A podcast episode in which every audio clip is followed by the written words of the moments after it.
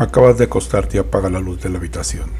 Hace tan solo unos minutos que se han ido unos amigos a los que habías invitado a cenar. Tampoco hay nadie más en casa. Estás completamente solo. Una suerte, teniendo en cuenta que no tienes intención de madrugar. Así nadie te despertará. Pensando en esto, poco a poco vas quedándote dormido.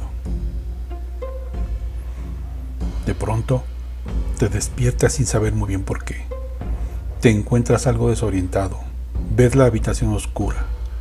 Todavía es de noche. Por el rabillo del ojo ves moverse algo en la cama de al lado. Asustado, intentas girar la cabeza para mirar hacia tu izquierda, pero te das cuenta de que resulta imposible. Tus brazos y tus piernas tampoco responden. Estás completamente inmovilizado. La figura oscura a la que no puedes mirar directamente, pero si ves moverse, continúa ahí. Empiezas a sentirte confuso sobre si realmente se fueron tus amigos. ¿Estará alguno de ellos durmiendo en la cama de al lado? El silencio absoluto de la noche de repente se rompe por una respiración tranquila pero profunda que se oye detrás de ti, en el cabezal de la cama casi al lado de tu oído, tan cerca de ti que podría tocarte en cualquier momento. Su respiración contrasta con la tuya, cada vez más acelerada. Unos golpes procedentes del comedor te hacen pensar que alguien ha entrado en casa. ¿Ladrones? ¿Qué harán si se dan cuenta de que estás ahí? Quieres levantarte y huir, gritar, pedir auxilio, llamar a la policía pero todo es inútil. Sigues sin poder moverte y ni siquiera el más leve sonido brota de tu garganta. Buenas noches, bienvenidos a Enchilada Paranormal.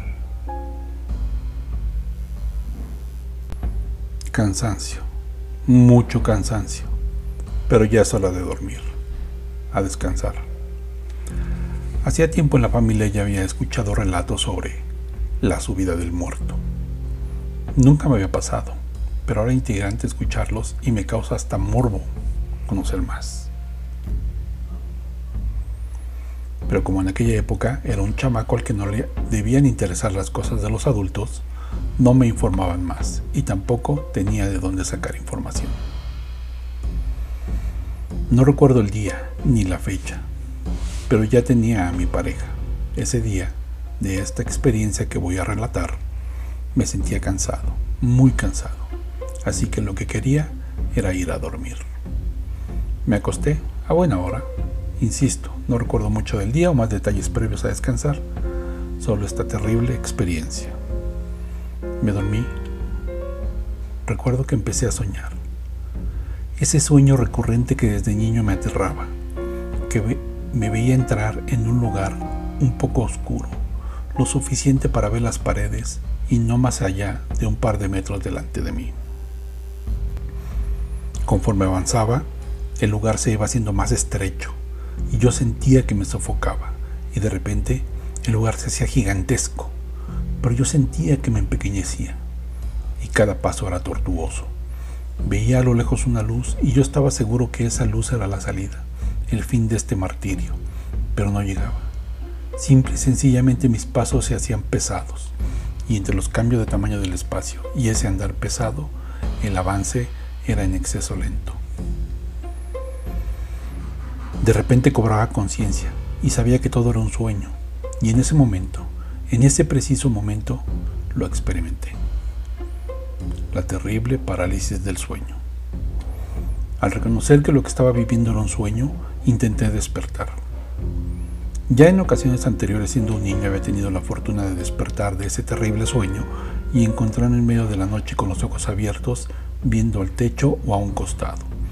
Todo en silencio, con ese miedo de volver a dormir y tener ese sueño nuevamente. Pero esa ocasión no fue así. Desperté. Sí, sé perfectamente que desperté pero no podía moverme. Intenté girar la cabeza y esta no me respondía. Estaba consciente que mis ojos estaban abiertos, pero no podía moverme. Intenté hablar, emitía un sonido en mi cerebro pero mi boca no se abría. Ya en la desesperación intenté gritar, gritar el nombre de mi pareja para que acudiera a mi auxilio. Pero ni un solo sonido salía de mi boca. Es más, esta no se abría.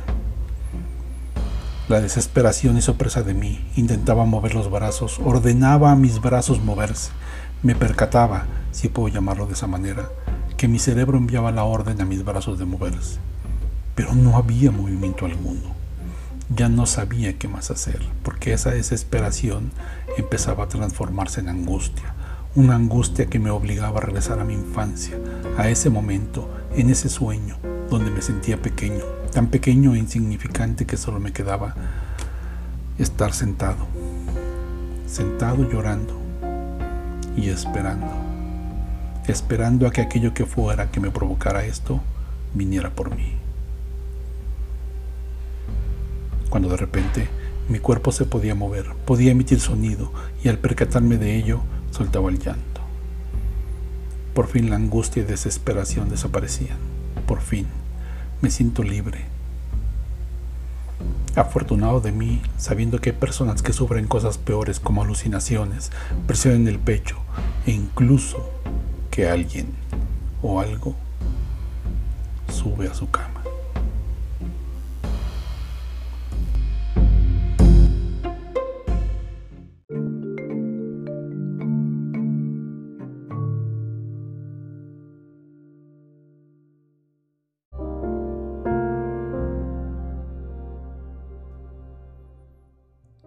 Visítanos en Facebook e Instagram. Escúchanos en las principales emisoras de podcast. Si te gustó el episodio, compártelo para que más gente nos conozca. Envíanos tus historias, relatos, aventuras o experiencias al correo enchilada.paranormal.gmail.com Buenas noches. Que tengan lindos sueños. Enchilada. Paranormal.